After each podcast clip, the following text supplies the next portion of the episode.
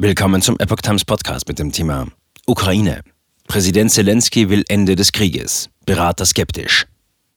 Ein Artikel von Epoch Times vom 17. März 2022. Der ukrainische Präsident soll heute vor dem Bundestag sprechen. Mariupols Bürgermeister sagt, Privatautos hätten unter Beschuss die Stadt verlassen. Entwicklungen im Überblick. Nach drei Wochen Krieg, Flucht und Vertreibung wendet sich der ukrainische Präsident Volodymyr Zelensky an diesem Donnerstag mit einem direkten Appell an Deutschland. Der 44-Jährige soll am Morgen per Videoschalte im Bundestag sprechen. In der Nacht meldete die Ukraine erneut Kämpfe mit russischen Angreifern, unter anderem in der Nähe der Hauptstadt Kiew. Große Sorge herrscht nach wie vor um die Menschen in der belagerten und teilweise zerstörten Hafenstadt Mariupol. Tausende Menschen fliehen in Privatautos. Der Bürgermeister von Mariupol, Vadim Boychenko, meldete in der Nacht über den Dienst Telegram, Menschen könnten die Stadt nun mit Privatautos verlassen.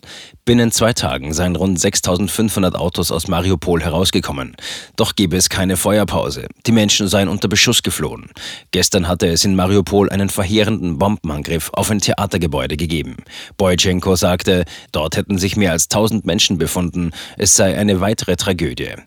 Die Zivilisten sollen in dem Gebäude Schutz gesucht haben. Für den Angriff geben sich die Ukraine und Russland gegenseitig die Schuld. Ukraine meldet Flugzeugabschuss. Zum eigentlichen Kriegsgeschehen meldete die ukrainische Armee in der Nacht, es seien zwei weitere russische Kampfflugzeuge vom Typ Sukhoi Su-35 und Su-30 über der Region Kiew zerstört worden. An Land konzentrierten sich die russischen Einheiten demnach vor allem auf die Sicherung ihrer Geländegewinne.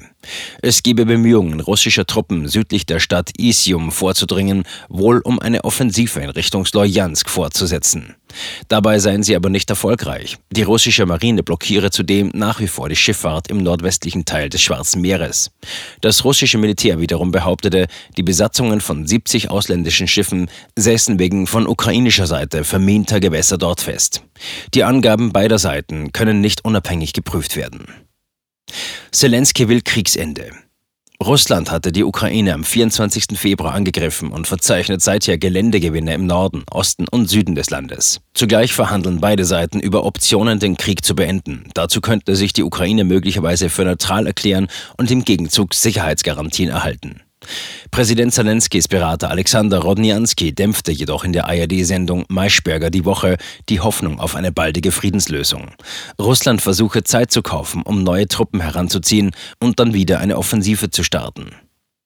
Zelensky selbst sagte in einer in der Nacht veröffentlichten Videobotschaft, seine Prioritäten in den Verhandlungen mit Russland seien klar.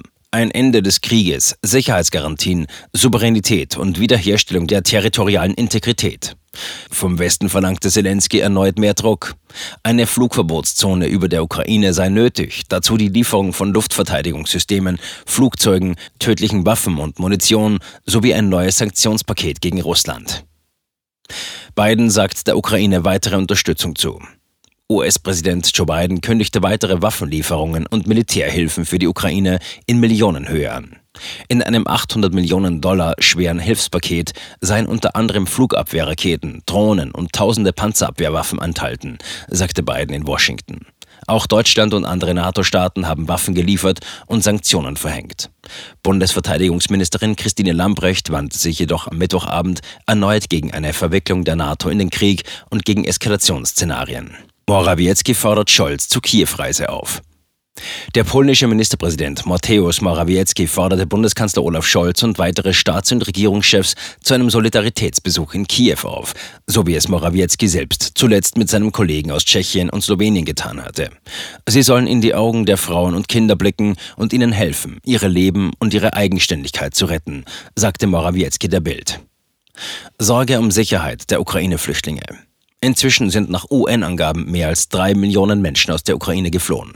Die Internationale Organisation für Migration zeigte sich in der Nacht besorgt über die Gefahr des Menschenhandels sowie der sexuellen Ausbeutung und des Missbrauchs. Es gebe eine zunehmende Gefährdung der persönlichen Sicherheit der fliehenden Menschen, erklärte die IOM in Genf. Auf die Gefahren vor allem für geflüchtete Frauen wies auch CDU-Chef Friedrich Merz in den ARD-Tagesthemen hin. Wir müssen vor allem die Flüchtlinge registrieren und wir müssen diejenigen registrieren, die Flüchtlinge aufnehmen. Denn wir sehen jetzt schon, dass hier möglicherweise Missbrauch auch mit Frauen getrieben wird, die da zu uns kommen, sagte Merz. Deutschland müsse wissen, wer ins Land komme, und die Menschen müssten in Deutschland und der Europäischen Union verteilt werden. Das wird am Donnerstag wichtig. Nach der für den Vormittag 9 Uhr geplanten Ansprache Zelenskis an den Bundestag befasst sich das Parlament unter anderem mit der Unterbringung der Ukraine-Flüchtlinge. Bundeskanzler Olaf Scholz berät am Nachmittag 14 Uhr mit den Ministerpräsidenten der Länder ebenfalls über den Umgang mit den Flüchtlingen sowie über die seit Kriegsbeginn gestiegenen Energiepreise. Davor empfängt er im Kanzleramt NATO-Generalsekretär Jens Stoltenberg zu Gesprächen 11.30 Uhr, auch mit Blick auf den Sondergipfel der Staats- und Regierungschefs der Bündnisstaaten in der kommenden Woche. In New York tagt abermals der UN-Sicherheitsrat in einer Dringlichkeitssitzung, um über mögliche Kriegsverbrechen Russlands zu sprechen. Am Mittwoch nannte US-Präsident Biden Russlands Präsidenten Wladimir Putin erstmals öffentlich einen Kriegsverbrecher.